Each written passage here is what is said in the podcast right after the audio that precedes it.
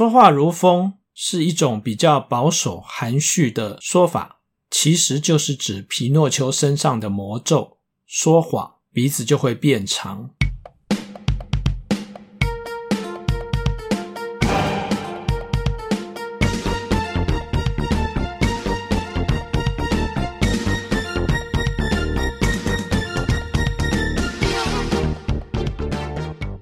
这一集我们要来谈一部动画《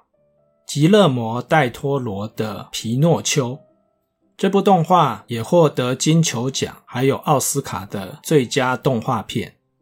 当然，讨论这部动画，并不是因为它得了奖，而是这部动画片呢，诠释了一个在命理上不是非常容易理解的逻辑，还有现象。我在刚开始学命理的时候呢，对于命理当中很多的铁律，也就是经常被提到的规律或者是法则呢，常常感到自相矛盾，而且困惑难以理解。这种困惑呢，有时候会让我自己怀疑，是不是真的进入到一个怪力乱神的世界里。其中最明显的就是有关于太阳和太阴的描述，譬如说太阳作命，无论男性还是女性。因为占夺了父星，父星呢就是太阳星，也代表父亲，因此呢，太阳会和父亲不合，不是缘分淡薄，就是格格不入，难以沟通，或是说太阴坐命，不论性别，因为占夺了母星，也就是太阴星，因此呢，坐命者和母亲的缘分淡薄，不是相处不来，就是聚少离多。而旺地的太阳和太阴坐命呢，他们这辈子呢，就像是来世上报恩的，不仅孝顺顾家，为了原生家庭呢，劳心劳力，心甘情愿地牺牲奉献，甚至于赴汤蹈火，在所不惜。而太阴太阳坐命呢，也可以说是家中的贵人，因为家庭是他们的精神支柱，活力的泉源，也是甜蜜的负担。但是令人不解的是，既然孝顺，为什么又会和父母不和呢？难道做父母的不希望子女孝顺吗？或是既然孝顺，为什么亲子之间呢，又会难以沟通，聚少离多？难道是他们不愿意沟通吗？或者是不愿意相处在一起吗？如人饮水，冷暖自知。大概只有太阴太阳作命的人呢，才能够深刻体会这种心理上的矛盾，或者是现实中的无奈吧。如果我们用缘分淡薄来形容先前所提到的亲子之间感情的纠结，或许比较能够客观地描述实际的状况，也就是在同一个屋檐下生活，却格格不入，难以沟通。这种情况呢，可以称为缘分淡薄。而感情融洽，沟通没有什么障碍，但是长期聚少离多，甚至于生离死别，这也是另外一种的缘分淡薄。然而，以实际的论命经验来看，坐命者呢，或许可以感受到亲情之间的矛盾还有纠结，但是未必有能力厘清这当中复杂的原因呢。而在这部动画，吉勒摩·戴托罗的《皮诺丘》当中呢，蟋蟀塞巴斯汀有一句旁白，这是一个不完美的父亲和不完美的儿子，与爱有关，也与失去爱有关的故事。或许让我们从这部动画当中呢，可以稍微理解太阳作命的人和父亲之间的纠结到底是怎么一回事。我们先来看一下。太阳坐命所具有的特质，通常他们呢，好胜心、求胜心非常的强，热情，愿意付出，也愿意给予。而在命理当中呢，太阳代表阳性，象征父亲、丈夫或是儿子；而太阳呢，也有耀眼、追随潮流、喜欢和群众在一起的意象。当然，太阳也代表亲情。但是妙望的太阳和落陷的太阳也有不小的差距。妙望的太阳代表一种光明、博爱，还有肩负使命感的价值思维。通常呢，个性比较乐观，喜欢参与公众事务，有助弱扶倾的爱心。当然，他们也非常重面子，还有排场，喜欢得到众人的关注，也喜欢在人群中发光发热。通常他们熟悉社会的脉动，喜欢追求流行或者是潮流，但往往缺乏自我内省的能力，容易自我感觉良好。他们也喜欢参与政治性、社会性或者是大众性的活动。而太阳呢，也叫做官禄主，代表他们重视事业、社会地位，还有权力名望，追求成功，还有卓越。愿意为了事业啊、功名付出一切，所以通常都能够在专业领域当中呢，成为佼佼者。他们也十分重视家庭，而且通常还蛮孝顺的。无论是男性或者是女性呢，通常是燃烧自己照亮别人，勤奋工作，努力赚钱，然后用来奉养父母还有家庭。可以说是最重视亲情的主星，而庙旺或是落陷的太阳呢，这些特质都蛮类似的，但是主要的差别在于他们所拥有的是正面的价值观，或者是比较偏负面的价值观。举例来说，如果是庙旺的太阳，重视群体，也喜欢加入某一个社团，那么他们就会选择。狮子会、扶轮社，或者是各种社会性、公益性的社团，但是落线的太阳也有相同的需求，他们可能就会选择帮派，希望和有相同价值观的人呢在一起。你或许会觉得小木偶皮诺丘不是一个老掉牙的童话故事吗？有什么好讲的呢？的确是，故事当中。膝下无子的老木匠，善良的蓝仙子，一说谎鼻子就会变长的小木偶皮诺丘，还有协助皮诺丘通过试炼的良心角色蟋蟀。这个大概是每个人从小就熟悉的童话故事。故事的最后，皮诺丘要通过各种试炼，证明自己是一个勇敢、诚实、无私的人。那他就可以成为一个真正的男孩，但是吉勒摩·戴托罗的皮诺丘呢，却是用既有的角色说一个全新的故事。你也可以说是太阳的故事。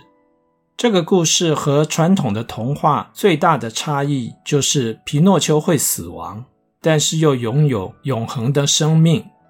于是，这个永恒的生命就成为了他的资源。一次又一次地使用它的资源来诠释太阳的特质。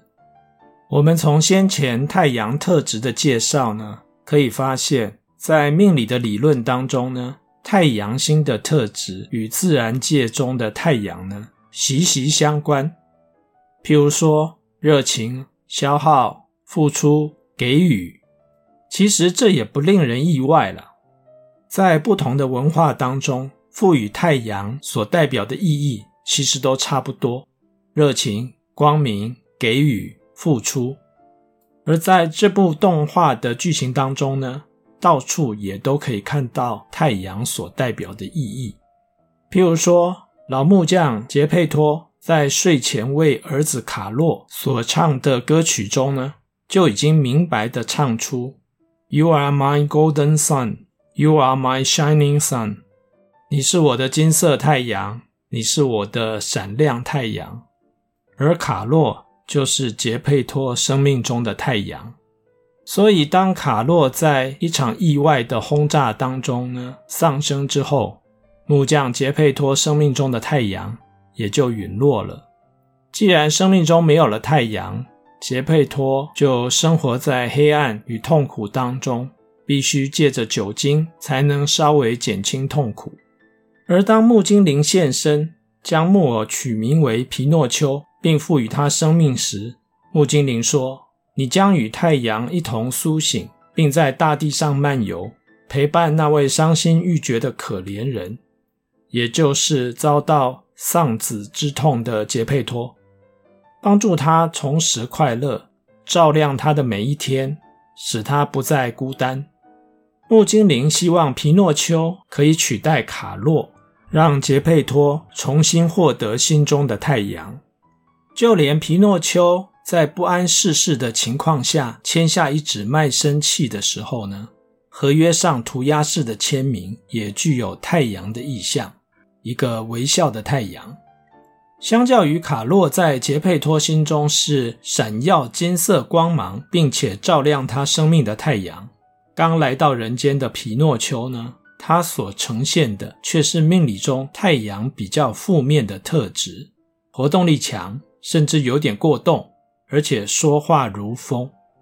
说话如风是一种比较保守、含蓄的说法，意思是说他说的话像一阵风一样，过去就没有了。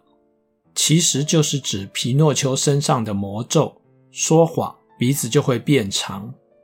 在现实的世界中，太阳座命呢，非常爱面子，而且重视自己与他人之间的关系，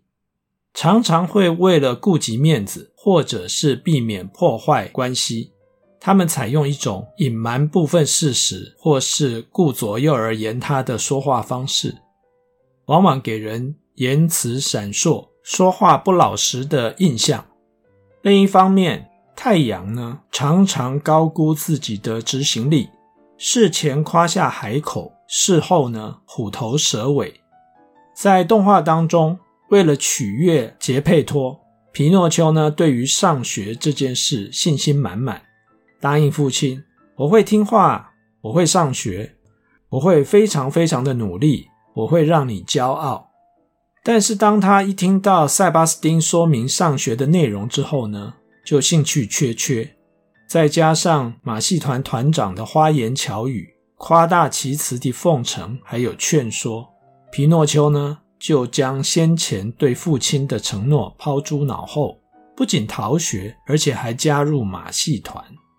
我们先前曾经提到，在太阳坐命的特质当中呢，有一个非常明显的特征，叫做与父亲不和。乍听之下，与父亲不和，仿佛都是做儿子的错。但事实上，与父亲不和的原因可能来自儿子，也可能来自父亲。由于杰佩托无法从失去爱子卡洛的创伤中平复，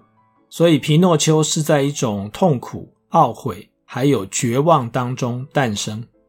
杰佩托一开始甚至不愿意承认皮诺丘是他的儿子。在这种情况下，与父亲不和，其实是父亲不想与儿子和平相处，而这点也就成为儿子难以单方向改善的鸿沟了。与父亲不和的另外一个原因，也可能来自彼此的价值观不同。